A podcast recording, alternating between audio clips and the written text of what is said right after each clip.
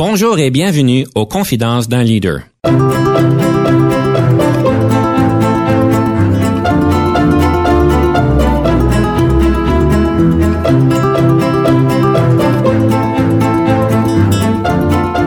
Ici Denis Lévesque, coach en leadership. Nous avons donc l'honneur et le privilège de recevoir en studio des leaders qui ont marqué leur communauté afin d'apprendre de leur expérience et de s'inspirer de leur sagesse.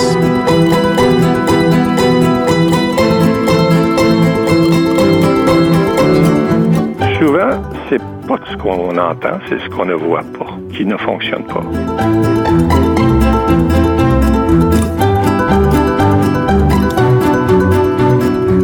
Bienvenue à Confidence d'un leader. Aujourd'hui, nous avons le plaisir, comme d'habitude, de pouvoir explorer le leadership sous différents angles, sur différentes couleurs, comment ça peut se présenter. Et aujourd'hui, nous avons tout un menu pour vous. Nous allons parler du leadership, l'importance de l'adaptation, le leadership et l'importance de l'influence. Et on va avoir le conseil du coach aujourd'hui. Qu'est-ce que vous faites quand vous êtes vraiment mal pris, vous êtes bombardé de problèmes? Quelles sont des stratégies, des techniques qui vont vous permettre de vous sortir du pétrin, si on peut dire? Alors ça, c'est le conseil du coach qu'on va avoir à la fin.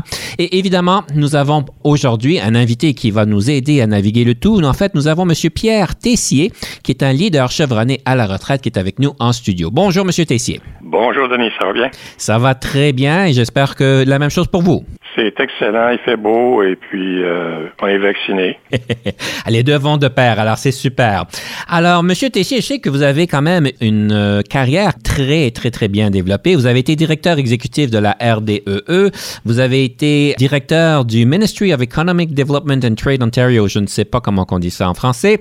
Vous avez été CAO du, euh, de la ville de Russell. Vous avez été surintendant des affaires au niveau du CEPEO.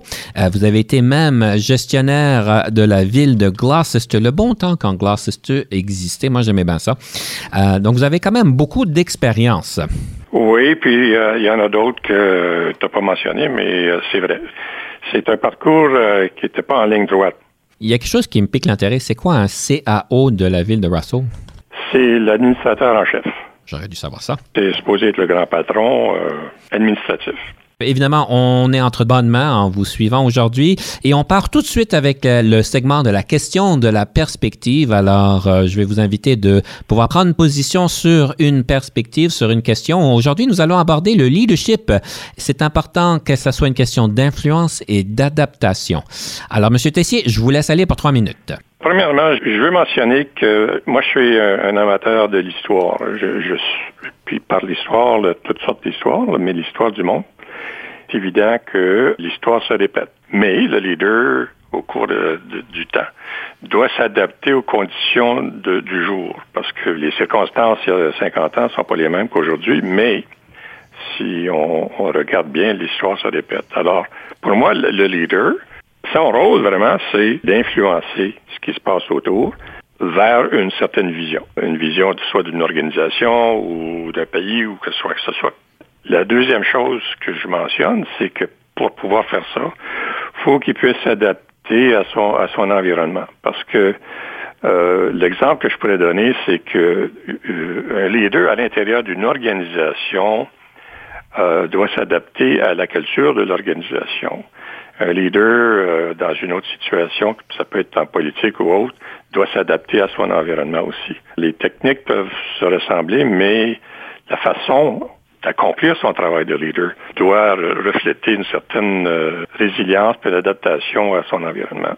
Dans ma carrière, j'ai dû quand même m'adapter à différentes situations. Par exemple, une organisation qui, a des grosses difficultés euh, d'organisation ou de, structure, euh, mon leadership va s'adapter à cette situation-là plutôt qu'une organisation qui fonctionne à 100 000 à l'heure. Je pense que la clé, c'est d'être capable de s'adapter et puis de ne pas perdre l'œil sur euh, qu'est-ce qu'on veut accomplir.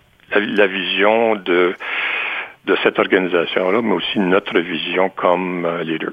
Monsieur Tessier, moi, je vais vous dire qu'en fait, je suis évidemment d'accord que la question d'influence et d'adaptation est, et j'irais presque même, je voudrais pas dire de base, mais elle est importante de pouvoir bien comprendre quand est-ce qu'on doit s'adapter, comment est-ce qu'on peut influencer. Mais j'irai plus loin. J'irai plus loin pour dire que, en fait, certains leaders qui ont peut-être marqué notre histoire ou l'histoire au niveau global ont fait plus que ça. C'est de reconnaître quand il faut faire plus que ça. Par exemple, on va pouvoir dire qu'un bon leader qui est extraordinaire, qui a marqué l'histoire, l'histoire va même en fait former euh, l'environnement, va en fait la dicter d'une certaine manière et en fait va peut-être plus qu'influencer, mais avoir un rôle d'autoritaire. faut comprendre qu'évidemment, il y a un contexte dans tout ça et c'est des personnes qui peut-être prennent des risques, mais on peut savoir qu'évidemment, il y a des risques que certaines personnes ont pu prendre. Alors, par exemple, si on regarde Sony, quand ils ont commencé avec le Walkman euh, dans les années 80, je ne sais pas, M. Tessier, si vous vous rappelez des, des, des fameux Walkman. Alors, évidemment, il y a eu un risque que quelqu'un a pris à un moment en fait, c'était dans un laboratoire que quelqu'un avait fait ça. C'était pas très, très bien prévu, mais on a vu une opportunité de, en fait, impacter le marché au niveau du Walkman. Et évidemment, aujourd'hui, ça nous a laissé toutes les autres affaires comme les MP3, évidemment, les iPhones et toutes ces affaires-là. Et donc, ça a pris un tournant au niveau de la société. On peut regarder dans le domaine de la musique. Euh, Shake a Stairway to Heaven, c'était en fait un peu difficile à ce moment-là d'avoir une chanson aussi, aussi longue dans les ondes et aussi qui avait un tempo qui accélérait au fur et à mesure. C'est un risque que ce groupe-là a pu faire en introduisant ça. Donc, ils ont, on pourrait dire même, formé l'environnement dans lequel ils étaient. Ils ont dicté, en fait, leur vision. Et évidemment, on pourrait dire que le monde était prêt à cette adaptation-là, était prêt à le recevoir parce que, évidemment, autant qu'on peut avoir des éléments de succès, des idées que des leaders et des groupes ont pu faire, aussi bien qu'on a toutes sortes de, de faillites qui ont pu avoir lieu. Alors, j'irais dire que en fait, oui, c'est important d'influencer parce que c'est une grande compétence à avoir de nos jours. La collaboration est importante, l'adaptation est importante, mais je, voudrais que vous mettre au défi, en, tout cas les chers leaders, de savoir quand est-ce que vous êtes capable, en fait, de former cet environnement, de former ce futur, de le dicter jusqu'à un certain point, sachant que c'est pour le mieux pour la société, le mieux pour votre équipe, pour l'organisation, pour les, pour les clients. Et de là vient la délicatesse de reconnaître quand c'est important de pouvoir en fait pousser un petit peu et de pouvoir prendre une retraite. C'est une nuance bien importante à acquérir qui n'est pas toujours facile à bien prendre. Monsieur Tessier, je vous laisse une autre minute. Je comprends exactement ton point. Par influence, je ne veux pas simplement dire ben, on influence une personne. par influence, je veux dire on reconnaît l'environnement dans lequel on vit. Un exemple d'influence, euh, quand j'étais au CPO, on avait euh, certains défis dans une de nos écoles. J'ai pu avancer une idée qui était nouvelle, mais j'ai dû quand même influencer les gens autour de moi pour pouvoir les convaincre que l'idée devait aller de l'avant. Pour moi, l'influence, c'est pas juste dire une chose, c'est de dire qu'il faut voir notre, notre environnement pour pouvoir s'adapter à ça pour justement apporter des changements vers quelque chose de positif qui est, disons, dans le futur. Pas nécessairement de résoudre un petit problème de gestion qui est là aujourd'hui. Tout à fait. En fait, j'irais même plus loin aussi encore. L'influence, comme vous dites, c'est bien important, mais c'est s'agit de reconnaître quand c'est le temps d'arrêter de parler, de collaborer, et quand on n'est plus, on n'a plus de temps et on est obligé de prendre une décision qui est peut-être pas populaire pour tout le monde et de imposer une décision. On sait qu'à certains moments, certains leaders sont appelés à faire ce genre de choses-là. Alors, Monsieur Tessier, on on a une belle conversation sur différents points de vue, mais on se, on se rejoint quand même beaucoup dans l'essence et l'esprit de ce qu'on nous disons. Je pense que oui. Tout ce qui, ce qui va avec ça aussi, c'est la prise de risque. Si tu veux apporter des changements, il faut prendre des risques. Ce sont des risques calculés, mais quand même, c'est des risques. Tout à fait. Monsieur Tessier, tout ça nous amène donc à notre première pièce musicale. Alors, j'ai bien hâte que vous nous la présentez. Pourquoi vous l'avez choisie? Félix Leclerc, j'ai toujours aimé jusqu'à quand j'étais plus jeune. Et puis, euh, je me souviens même d'avoir essayé de chanter ses chansons. J'aime sa façon de voir le monde. Et puis, alors, j'ai choisi cette chanson-là pour exprimer un peu euh, une certaine philosophie de vie. On va écouter Félix Leclerc. Nous allons prendre une pause par la suite. On revient tout de suite avec notre nouveau segment. La voisine arrive nous autres parce qu'on avait 12 enfants. Changer son fusil d'épaule depuis qu'elle en a autant. Attends-moi, petit gars, tu vas tomber si je suis pas là. Le plaisir de l'un, c'est de voir l'autre se casser le cou le patron te raconte que t'es adroit et gentil, sois sûr que t'es le nigo qui fait marcher son bateau. Attends-moi, petit tu vas tomber si je suis pas là. Le plaisir de l'un, c'est de voir l'autre se casser le cou. Il est jeune, il est joli, il est riche, il est poli. Mais une chose l'ennuie, c'est son valet le génie. Attends-moi, petit tu vas tomber si je suis pas là. Le plaisir de l'un, c'est de voir l'autre se casser le cou. L'argent est au bas de l'échelle et le talent par en haut. C'est pourquoi personne en haut, pourtant la vue est plus belle. Attends-moi, petit tu vas tomber si je suis pas là.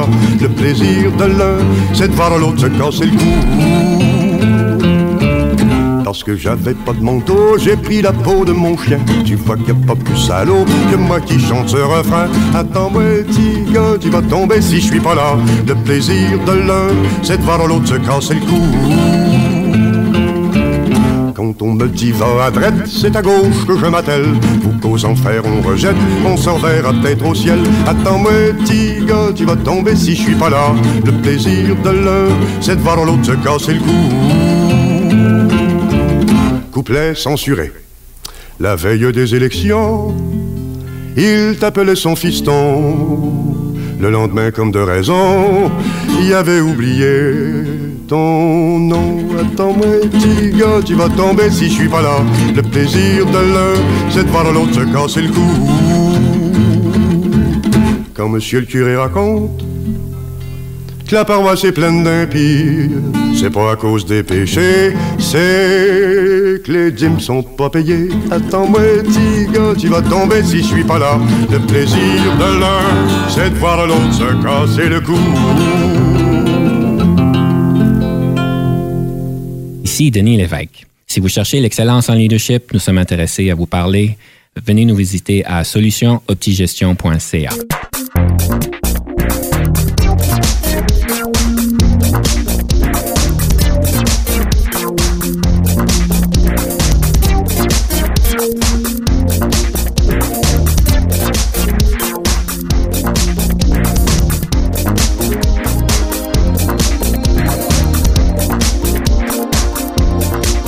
Nous sommes de retour à Confidence d'un leader et en studio, nous avons avec nous le plaisir d'avoir M. Pierre Tessier, qui est évidemment un leader chevronné à la retraite. Nous sommes donc en train de regarder les moments marquants, dont notre segment qui nous euh, permet de pouvoir explorer, si vous voulez, le cheminement de leadership de nos invités et de voir les moments marquants, les trois moments marquants qui les ont marqués le plus.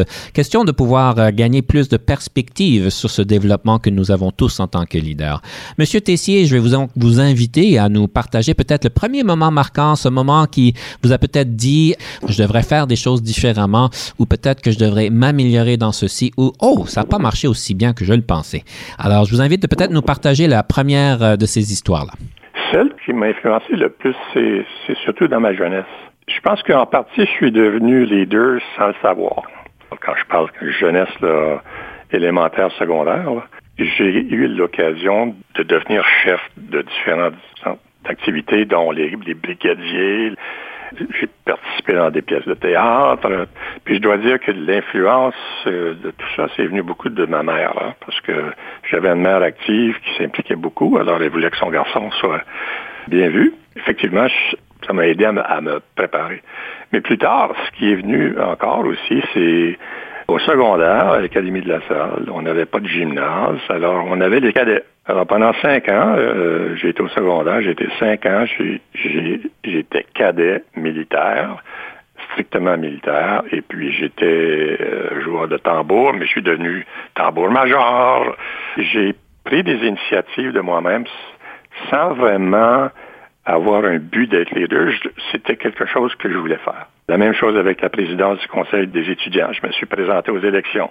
Je dirais que cette période de temps de ma vie m'a donné le goût, mais en même temps, euh, peut-être certainement une certaine préparation pour devenir un leader. La deuxième euh, circonstance qui m'a vraiment euh, formé et où j'ai fait des erreurs, mais j'ai appris beaucoup, c'était ma première période de temps avec la municipalité de Gloucester de 1971 à peu près à 1980. À ce moment-là, j'étais directeur des loisirs et des parcs. On parle d'une municipalité qui avait 30 000 personnes, puis en dedans de 9 ans, le temps que j'étais là, la croissance nous a amené à 75 000 résidents. Alors, vous pouvez vous imaginer ce que ça veut dire, ça, à une organisation qui est essentiellement rurale et qui devient euh, urbaine et qui, qui devient urbaine de façon très, euh, très vite. Et travailler avec un conseil municipal qui est encore essentiellement rural. Alors, j'ai dû prendre des initiatives, prendre des risques, mais en même temps, développer une vision parce qu'il n'y avait pas de modèle. Le premier directeur des loisirs, j'étais, on était trois employés. Alors, à la fin, quand je suis parti, on était une centaine. Alors, ça a été un moment où j'ai pris des, risques, j'ai travaillé avec mon équipe, j'ai fait beaucoup de choses pour m'assurer que tout le monde me remet dans la bonne direction, la même direction. Seulement, j'ai fait quelques erreurs en cours de route, mais on m'a pardonné ces erreurs-là. Qui fait en sorte que quand je suis parti, j'ai vraiment parti la tête haute, puis avec beaucoup de fierté. Ça, ça a été le, deuxième projet que je pourrais mentionner. Le troisième, j'appelle ça un peu la cerise sur le gâteau. Quand la province m'a nommé sur le conseil de transition, qui est le conseil qui a créé la nouvelle ville d'Ottawa. Je faisais partie d'un groupe de sept personnes. On a eu euh, neuf, neuf à dix mois pour tout faire, pour avoir une, une ville complètement nouvelle. La fusion de onze municipalités locales par un gouvernement régional. Et avoir atteint des échéanciers très, très, très serrés, d'avoir dû travailler avec des gens euh, de, toutes sortes de niveaux, mais aussi avoir pris des décisions difficiles, très difficiles, parce qu'on ne pouvait pas garder tous les employés euh, qui étaient rassemblés.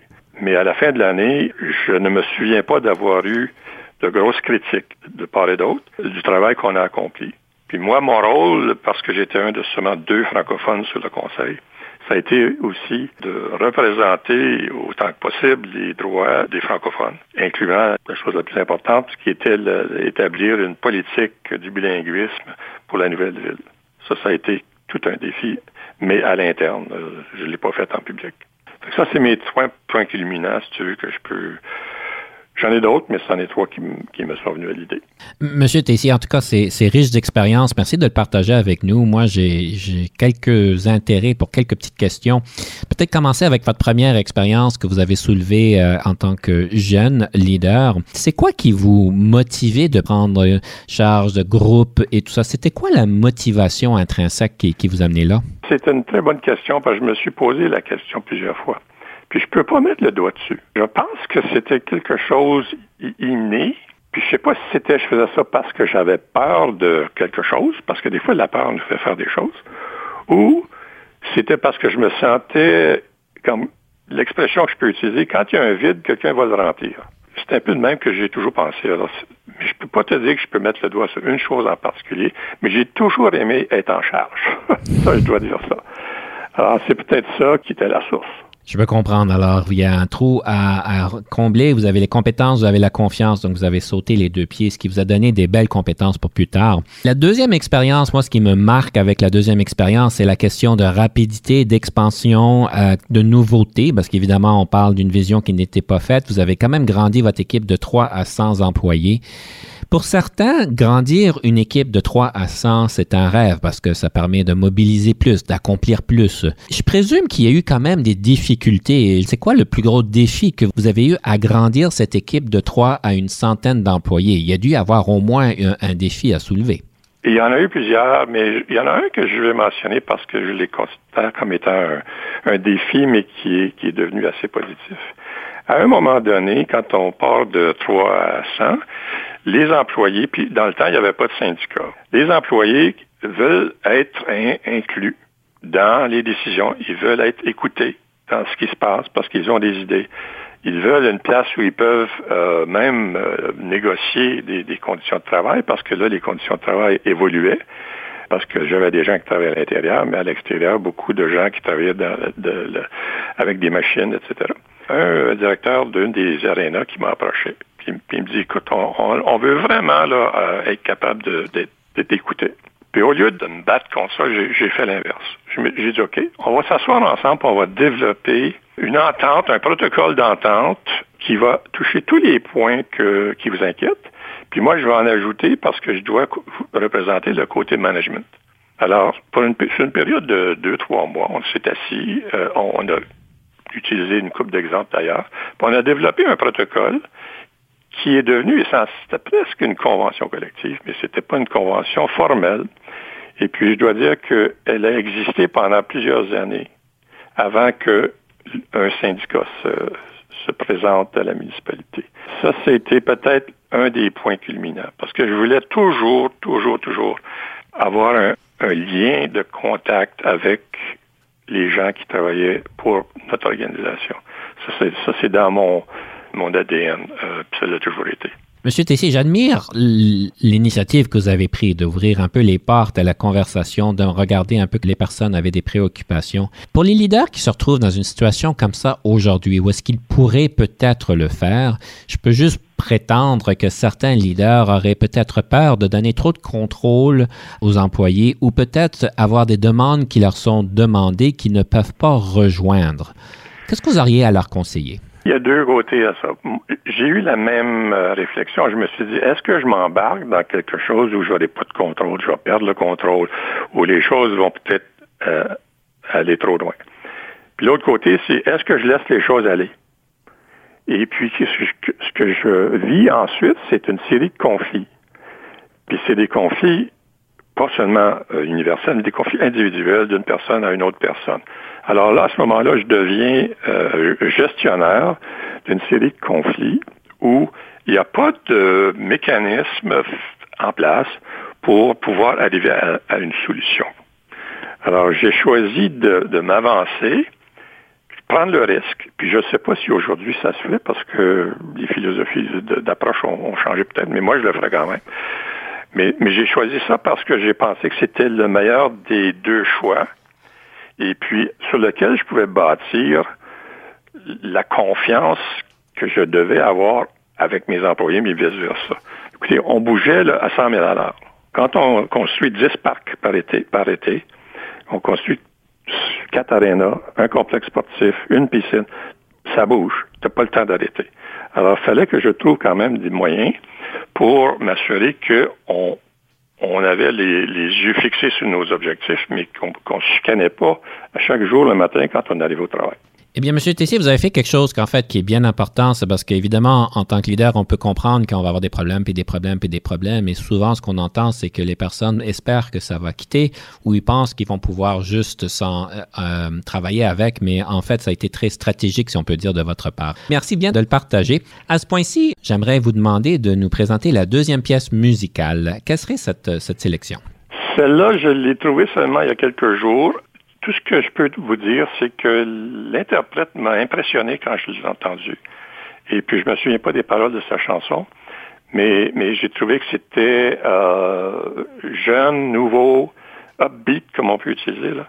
Euh, alors, je, je l'ai suggéré parce que je croyais que ça cadrait assez bien avec euh, nos discussions. Alors, nous allons donc écouter Mélissa Ouimet qui nous présente Sans tomber. Ensuite, nous prenons une pause. Soyez des nôtres parce qu'au troisième segment, nous allons parler du livre sur le leadership. Si le temps me presse, si le câble est flou, si ma seule adresse est dans un monde de fous qui me tient en laisse, ou qui se tient debout, le cœur dans l'ombre, je fais promesse de tenir le coup.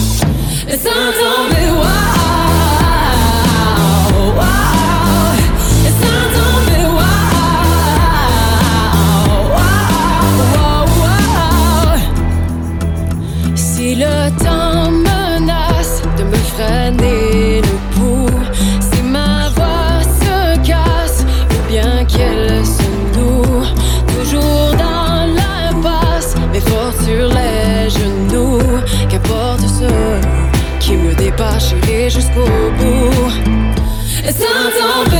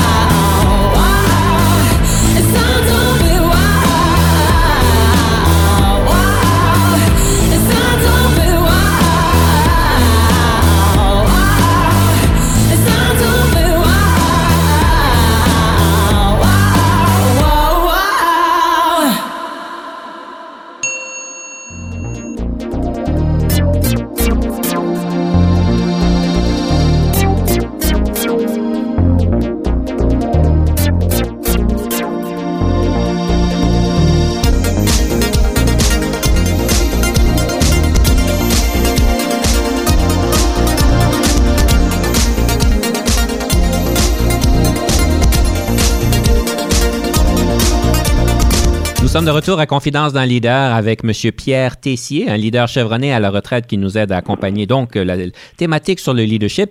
Et nous voulons donc regarder un livre sur le leadership. Monsieur Tessier, je suis juste bien intéressé de savoir quel est le livre que vous allez nous suggérer. J'ai deux livres, mais celui qui que je vais mettre en première place, ça s'appelle Tribal Leadership. C'est un livre qui a été écrit par trois Américains qui adresse la question à l'intérieur d'une organisation de au moins peut-être 50, au-dessus de 50 personnes. Il y a à l'intérieur de chaque organisation des tribus. Ce sont des tribus qui correspondent avec leur sens des employés vis-à-vis la vie, vis-à-vis le progrès, vis-à-vis qu'est-ce qui se passe dans l'organisation. Par exemple, une personne euh, au niveau 1, je vais utiliser ces termes-là, c'est peut-être une personne qui dit euh, ah, la vie est terrible. Alors, c'est une personne déjà qui, euh, au point de vue de sa façon de voir les choses, est négative. La deuxième personne va peut-être dire, ma vie est négative. Les choses vont mal. C'est un deuxième niveau. Puis, ce qu'ils décrivent dans, le livre, puis je trouve que c'est très bien fait, c'est qu'à chacun de ces niveaux-là, ces tribus, là, si tu veux, peuvent être, avec du bon leadership, amenés à passer d'un niveau à l'autre. Jusqu'au niveau 5, qui est où on est complètement dévoué à l'organisation, à sa mission, à sa vision et aussi aux relations interpersonnelles. En autre mot, c'est l'idéal. J'ai trouvé ce livre-là comme étant vraiment bon pour m'aider à comprendre comment la nature humaine fonctionne à l'intérieur d'une organisation et comment on on peut influencer, je reviens encore au mot influence, euh, comment les gens vont correspondre ou s'adapter à la mission de l'organisation. On dit que la plupart des organisations travaillent au niveau 3 et 4 entre les deux et que seulement un petit pourcentage de, personnes peuvent travailler au niveau 5, puis même on a de la difficulté à rester à ce niveau-là, qui est vraiment l'idéal. Alors moi, je, le suggère à n'importe qui, qui, surtout qui a une organisation là, qui est assez, ben, même c'est une petite organisation, mais qui est assez grosse là, pour, pour qu'ils puissent euh, comprendre comment on peut travailler à l'intérieur d'une structure administrative. Monsieur Tessier, la, chose qui, euh, qui me chicote, si on peut dire, comment on fait pour passer quelqu'un du niveau 1 au niveau 2, du niveau 2 au niveau 3? C'est quoi la, la, technique? Je sais qu'il y en a plusieurs, là, je présume, mais la chose qui vous a été la plus utile pour pouvoir permettre aux, personnes de passer d'un niveau à l'autre? Euh, ben, je pense que la première chose, c'est de bien comprendre notre, organisation et les gens et d'avoir des, des activités qui, qui vont leur faire voir que leur contribution à l'organisation est, aussi importante que n'importe quoi. C'est très important pour eux. Puis il faut qu'ils se découvrent eux-mêmes, parce que si une personne est malheureuse, c'est parce qu'il y a quelque chose qui dit que je ne suis pas bon dans mon travail ou on n'est pas, je ne suis pas apprécié dans mon travail, etc. Alors, il faut quand même trouver des, mécanismes pour euh, impliquer les employés. Et de ça, créer des équipes de travail qui sont peut-être mélangées. C'est-à-dire, vous avez différentes, différentes personnes autour de la table qui viennent à différents niveaux, différentes tribus, mais qui deviennent influencées par les personnes qui sont euh, au niveau plus élevé. Alors, c'est, puis ça, je parle de quelque chose qui se fait sur une période de temps, ça se fait pas du jour au lendemain. Euh, la façon que je peux l'exprimer, par exemple, moi j'ai travaillé dans des situations où on m'a embauché pour vraiment rebâtir une organisation qui était vraiment là euh, sur le trottoir. Tout allait mal. Tout le monde était malheureux. Et puis de là, tu dis, OK, comment est-ce que je vais m'y prendre pour ramener ces gens-là sans les mettre dehors, sans, les ramener à, un niveau de, compréhension, mais de participation plus, plus important. Puis ça, je pense, ça vient avec un, il faut qu'on s'implique comme leader il faut qu'on décrive, le, qu'on explique exactement c'est où on s'en va. Puis c'est quoi le rôle que chaque personne doit euh, apporter euh, à la solution et aussi écouter aux solutions qu'eux vont suggérer parce que il faut, faut écouter ce qui se passe, il faut écouter les gens, Puis en même temps, il, il faut aussi qu'on soit vu à de l'extérieur comme étant une organisation qui est euh, euh, qui fait son travail d'une bonne façon, qui, qui est bien connue. Euh, par exemple, moi, je faisais affaire avec des, des- des départements de gouvernement qui nous avaient donné des argents, puis on n'a pas réalisé les projets. Eh Bien, qu'est-ce que tu fais avec ça? Il faut que tu ailles dire, je m'excuse, on n'a pas réalisé le projet. Mais en même temps, on, on, on est crédible parce qu'on est, on est prêt à accepter qu'on a fait des erreurs. C'est un sommaire là, de comment je pourrais Mhm. voir les choses. J'aime ce que vous dites que ça prend du temps. C'est pas, vous n'avez pas de baguette magique. J'ai toujours pas trouvé les baguettes magiques en gestion et en leadership, mais euh, Ouais. ça prend un petit peu de temps quand même pour faire ça et d'être délibéré sur ce que vous faites. Je sais que vous êtes quand même reconnu comme étant un grand expert au niveau de l'influence. Euh, si vous aviez un truc à nous partager, une chose importante quand on parle d'influence, ce serait quoi la chose la plus importante à, à comprendre? Oh, écoutez, il y en a plusieurs, mais celui que je- j'en ai deux, j'y tiens mordicus. Un, c'est faut être très patient. Très patient, faut pas avoir peur d'agir, mais il faut être patient. Puis pour être bien patient, ce qui va avec, c'est d'être capable d'écouter. faut savoir écouter là euh, tout le monde, et puis souvent écouter avant de parler. Parce qu'un leader qui annonce à tout le monde où on s'en va, et puis maintenant je veux avoir vos, vos idées, euh, il n'y aura pas très loin. Alors, il faut vraiment prendre le temps d'écouter et d'o- et d'observer euh, ce qui se passe dans l'organisation pour pouvoir ensuite s'adapter et déterminer comment avancer. L'écoute et la patience. C'est un peu. euh, Je, je suis d'accord avec vous et souvent le monde penserait que ce ne serait pas nécessairement les choses les plus importantes, mais c'est donc vrai. Il faut pouvoir bien écouter à ce qui est dit, ce qui n'est pas dit et avoir la patience, donner le temps aux autres aussi. Monsieur Tessier, est-ce que vous êtes prêt pour la rafale? Oui, aussi près que je peux l'être. Votre passe-temps préféré? Moi, c'est la musique, jouer de la guitare, chanter des chansons avec mes amis. Le nombre d'heures moyennes que vous passez au bureau quand vous étiez à temps plein? À temps plein, au moins 40, 50. Je vous donne quatre qualificatifs. Situez-vous par rapport à ceux-ci. Créatif, bagarreur, cérébral, envieux. J'irais cérébral, puis créatif. Quel est le sens de l'argent pour vous? C'est important, mais c'est pas pourquoi je fais les choses. Que pensez-vous du partage des tâches domestiques? Écoutez, je pense qu'il faut absolument partager également. C'est la, la réponse la plus simple, malgré que quand j'ai commencé ma carrière, peut-être que mon épouse en faisait plus euh, à, à la maison, mais on, on s'est rétabli. Votre meilleur moment en leadership? Le mandat que j'ai eu à la cerise du gâteau, c'est le conseil de transition pour créer la nouvelle ville d'Ottawa. Votre moment le plus difficile en leadership? Quand j'ai travaillé avec un chef, il faut que je fasse attention, je ne veux pas identifier personne, mais quand j'ai travaillé avec un chef qui était malhonnête. Votre meilleure question d'embauche que vous posez aux candidats lorsque vous embauchez des candidats? Celle que j'ai utilisée, si tu étais un animal, quel serait-il? Votre meilleur conseil en gestion de carrière? La vie n'est pas une ligne droite. Le nombre d'heures de sommeil que vous aviez lorsque vous étiez en entreprise et aujourd'hui? 6 à 7 répartis sur 24 heures. Réveillez-vous par le iPhone, le réveil matin ou euh, par d'autres personnes? Juste euh, mon corps qui me réveille. La meilleure formation en leadership que vous avez jamais eue? Probablement Stephen Covey, un de ses programmes. Quelle marque de voiture que vous conduisez? J'ai une Nissan Pathfinder. Gaucher ou droitier? Gaucher. Et votre film préféré? Raiders of the Lost Ark. Le lieu visité préféré? Oh, je dirais Paris.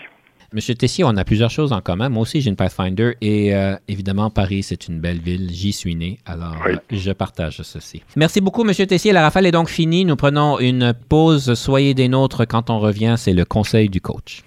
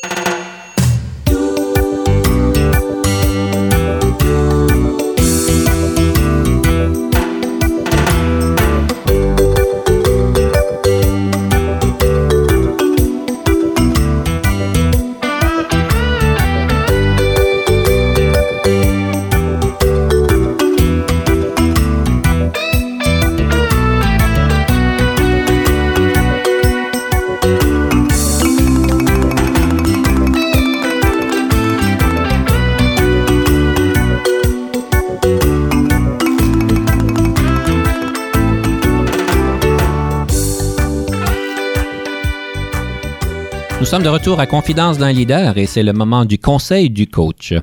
Aujourd'hui, j'aimerais vous euh, présenter quelque chose que je vois beaucoup de mes clients passer à travers de ces temps-ci. Comme vous le savez, avec la situation que nous connaissons mondialement, il y a certainement beaucoup de défis. Et je pense particulièrement à un de mes clients qui est évidemment dans la construction, au niveau des matières premières, au niveau de tous les produits qu'ils ont besoin pour faire leur travail. La main-d'œuvre, comme vous pouvez le savoir, au niveau de la construction, a quand même de grands défis parce qu'il n'y en a pas assez. Et euh, il, y a, il, y a, un taux de chômage, je pense, au mois qui a été enregistré à 4 dans, ce, dans cette euh, industrie-là. Alors, il y a aussi des défis au niveau de la main-d'œuvre. Et puis, évidemment, avec tous les clients avec qui qu'on parle et qu'on travaille, il y a beaucoup d'attentes et certains ont, sont plus compréhensibles que d'autres, n'est-ce pas? Alors, il pourrait s'arriver qu'à un moment donné, vous soyez repris dans une, dans une place est-ce qu'il y a beaucoup de choses qui se passent, vous êtes mal pris, c'est comme ce qu'on appelle en anglais a perfect storm. Ce que je vais vous inviter de considérer si vous vous retrouvez à ce moment-là, c'est de prendre un Je sais qu'on est tous très tactiques, très opérationnels et qu'on a tendance de vouloir régler chacune des choses. Mais à un moment donné, quand chacune des choses s'ajoute et qu'il y en a de plus en plus et qu'elle devient de plus en plus importante et difficile, l'idée c'est de prendre un recul, de prendre un recul pour voir vraiment stratégiquement qu'est-ce qui se passe, combien longtemps que ça va durer et surtout quels sont les risques qui existent à notre équipe, quels sont les risques qui existent à l'entreprise et de changer la manière qu'on pense. Pas nécessairement au niveau tactique à ce moment, dans cet exercice ici, mais regarder au niveau stratégique dans les prochains mois, dans les prochaines années et au niveau stratégique, qu'est-ce qu'on devrait faire? Ceci nous permet de pouvoir voir peut-être un peu plus clair sur des démarches qu'on doit faire à plus long terme, sur des initiatives que nous devons faire peut-être avec notre équipe pour pouvoir bien les former, les aider à passer à travers des moments peut-être difficiles, d'aller chercher, comme M. Tessier a fait, des idées des employés, d'ouvrir un peu la carte et la conversation d'une différente manière et carrément de pouvoir peut-être même avouer qu'on a des moments difficiles. Il y a beaucoup de choses qui se passent et on a besoin que tout le monde puisse mettre la main dans la pâte. Alors tout ça pour dire d'être un peu plus stratégique, pas seulement regarder dans les prochaines minutes, dans les prochaines journées, mais aussi dans les prochains mois.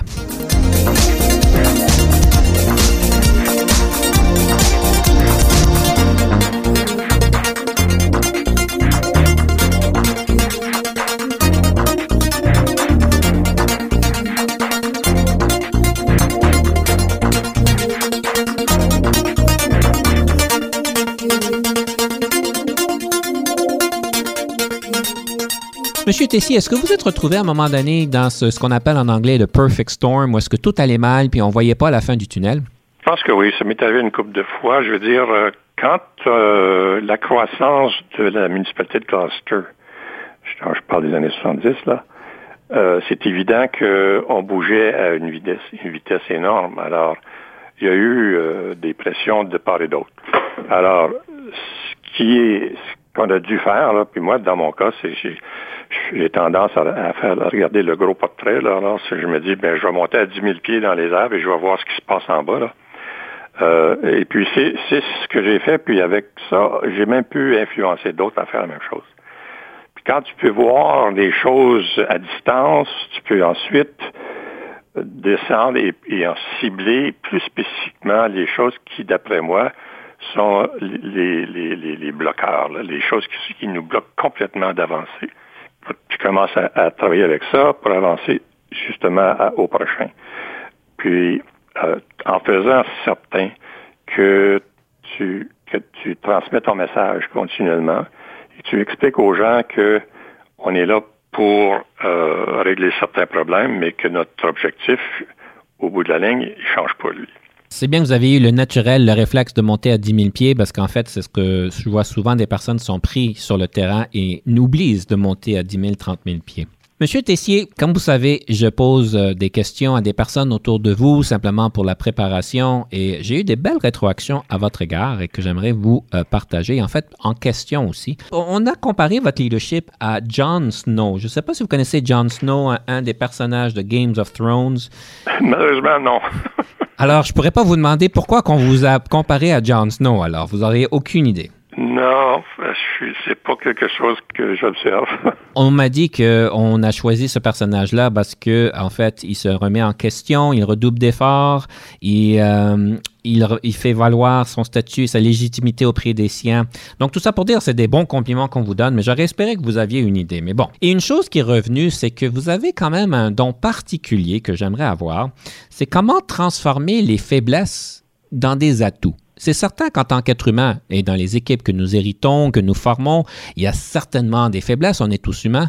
Comment est-ce que vous faites pour pouvoir tourner ces faiblesses dans des atouts importants? Je commence avec moi-même. Je ne peux pas être une autre personne que moi-même. Quand je suis dans une organisation, une situation, instinctivement, c'est, plutôt mes instincts qui me dirigent.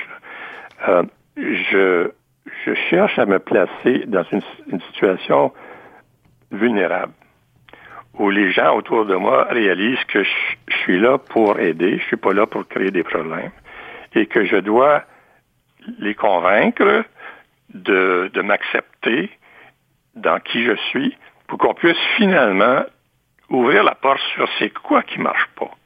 Parce que souvent, c'est pas ce qu'on ce qu'on entend, c'est ce qu'on ne voit pas hmm. qui ne fonctionne pas. Je prends un exemple euh, banal, mais, mais si, quand j'entre dans le bureau, je fais toujours la tournée, puis je regarde toujours le visage des gens, chaque visage, après l'autre, parce que je peux lire dans leur visage s'ils sont de bonne humeur, s'il y a quelque chose qui ne fonctionne pas, puis je ne laisse pas les choses passer. Je veux vraiment pouvoir me mettre dans la situation qu'ils sont. Puis la deuxième chose que je fais, c'est que je leur demande si moi je peux changer quelque chose dans ma façon de faire qui va m'assurer qu'eux peuvent faire leur travail plus aisément ou avec des meilleurs résultats. Alors, j'ai pas peur de, m'exposer. Et puis, je pense ce qui arrive, c'est que je peux cimenter des relations assez vite. Une fois que ça, j'ai développé euh, ce sens-là par mes actions, euh, là, on peut avancer à, d'autres choses. J'aime bien ce que vous dites et en fait, euh, c'est bon de pouvoir lire le visage des autres et de comprendre où est-ce qu'ils sont. Ce qui va peut-être répondre un peu à la prochaine question parce qu'on vous reconnaît, et je ne sais pas si c'est un grand secret qu'on ne devrait pas dire sur les ondes, mais on vous reconnaît comme étant un grand négociateur. Alors, je ne sais pas si vous vous reconnaissez, si vous avez toutes sortes de trucs et de techniques, mais quand on vous reconnaît comme grand négociateur, pour vous, ça veut dire quoi? Premièrement, il faut que je comprenne euh, la situation qui nous fait face. C'est-tu une négociation, par exemple, avec des employés? C'est une négociation avec une entreprise? C'est une négociation avec une organisation, etc. Alors, faut, moi, ce que je fais, j'essaie bien de comprendre la situation. J'aimerais aussi comprendre quel est le pouvoir que j'ai en main. Qu'est-ce que je peux utiliser pour influencer la négociation? Et puis, je suis une personne qui n'aime pas perdre patience. J'aime pas frapper la table. Puis si quelqu'un est devant moi à négocier en frappant la table, je me leur dis, ben, écoutez, euh, arrêtez de frapper, on pourra continuer, moi je suis pas intéressé. Alors, j'essaie de créer un climat de où on a un dialogue. Vous savez, les, on se parle souvent, on dit, on, les gens se parlent pas parce que ils prennent position, mais que c'est, c'est, ils bougent pas parce qu'ils veulent pas entendre l'argument de l'autre personne. Alors pour moi, il faut créer vraiment, il faut ouvrir un dialogue où l'autre personne est prête à écouter ce que tu dis, puis dire, sais-tu, je comprends ce que tu dis, puis je suis même en désaccord avec toi, mais on va s'entendre de ne pas être d'accord. Au moins, je sais que je pars avec ça. Alors, pour moi, c'est une des, une des façons que je peux répondre à ta question. Je suis certain que vous pourriez donner toute une formation de cinq jours sur comment être le meilleur négociateur. Ah, j'aurais du fun. J'aurais du plaisir. ah, ben c'est bon, M. Tessier. Pour finaliser, une des choses qu'on mentionne, c'est qu'il semblerait que vous êtes un bon mentor et que vous êtes, euh, on aimerait vous avoir comme mentor. Le mentorat, c'est quelque chose que vous faites régulièrement? J'en fais, mais avec seulement quelques personnes. Quand on me demande, j'en ai, euh, j'en ai deux dans le moment. Euh, c'est quelque chose que j'aimerais faire plus souvent. j'ai pas trouver le temps, mais oui, j'adore, j'adore m'asseoir avec surtout les jeunes personnes, les jeunes, je parle jeunes de 20 à 35, 40 ans, qui, euh, qui, qui, ont besoin de quelqu'un pour écouter, mais aussi euh, où, où, je peux fournir des exemples de, de vécu. Euh, sans leur dire quoi faire, parce que c'est pas de mes affaires, quand même leur donner des options pour qu'ils puissent eux-mêmes identifier la meilleure solution pour eux. Monsieur Tessier, je vous demanderais d'être mon mentor. Malheureusement, je ne fais pas partie du groupe d'âge, alors je suis un peu trop vieux. Alors, ah, ben, tu je peux n'importe quel âge. hein. C'est vrai, tout à fait. Monsieur Tessier, ce fut un grand plaisir d'avoir une belle conversation avec vous aujourd'hui. J'aimerais clôturer donc l'émission avec une citation sur le leadership, question d'inspirer nos leaders pour la prochaine semaine. J'en avais deux. Le leadership génère l'inverse du suivisme. Le leadership génère l'inverse L'inverse du du suivisme. suivisme. Alors, on n'est pas des suiveurs. Alors, un bon leader n'est pas juste n'est pas un suiveur. Un leader, c'est un leader. C'est quelqu'un qui est en avant de la parade. Le deuxième, ben, juste pour être un petit peu drôle, là, c'est un chien qui court après sa queue n'arrive jamais au but. Ça, je veux vous dire, c'est la meilleure que j'ai entendue depuis longtemps. Un, un chien qui suit toujours après sa queue n'arrive jamais au but. On va laisser à nos auditeurs le plaisir d'interpréter de toutes les manières cette, euh, cette parabole, si on peut Oui. l'appeler comme ça. Monsieur Tessier, encore une fois, un grand merci. Ce fut un grand plaisir. Je vais vous laisser le plaisir de nous présenter la dernière pièce musicale. Je pense que vous avez un beau cadeau pour nous. La dernière pièce musicale, euh, d'abord, il faut que les gens sachent que ça a été écrit par un, un- un monsieur qui demeurait à Hawkesbury. Alors, la chanson Mille après mille, euh, c'est une chanson locale. Et puis, c'est une chanson de parcours. Alors, euh, puis quand je joue la musique avec mes amis, c'est une des chansons qu'on qu'on interprète assez régulièrement. Alors, je pense que ça a un sens euh, de du futur, mais c'est un sens euh, d'une valeur ou euh, un goût local, si tu veux. On vous laisse sur cette belle pièce musicale et, chers auditeurs, à la prochaine. Ma vie est un long chemin sans fin. Je ne sais pas très bien où je m'en vais. Je cherche dans les faubourgs et les villes. C'est dans l'espoir d'accomplir mon destin.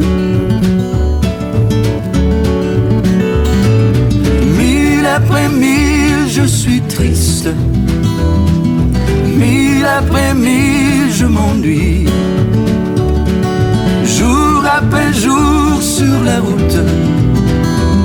Je ne peux pas savoir comme je peux t'aimer. Chaque mille que je parcours semble inutile. Je cherche toujours sans rien trouver. Je vois ton visage qui me hante. Je me demande pourquoi je t'ai quitté. Mille après mille, je suis triste. Mille après mille, je m'ennuie. Jour après jour sur la route. Je ne peux pas savoir comme je peux t'aimer.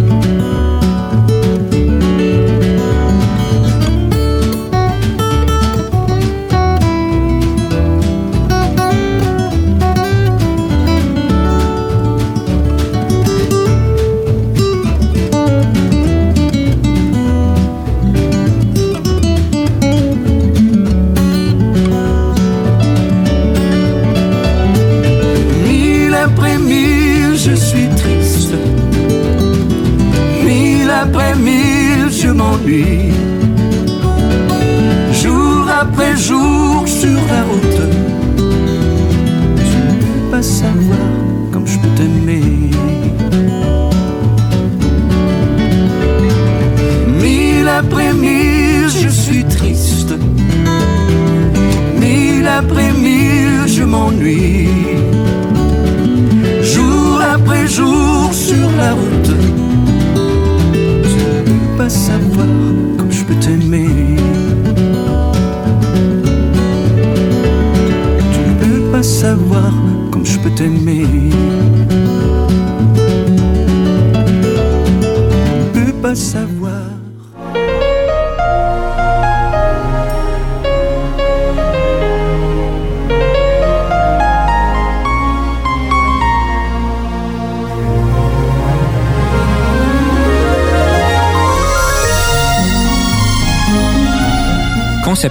Animation, entrevue et recherche, Denis Lévesque.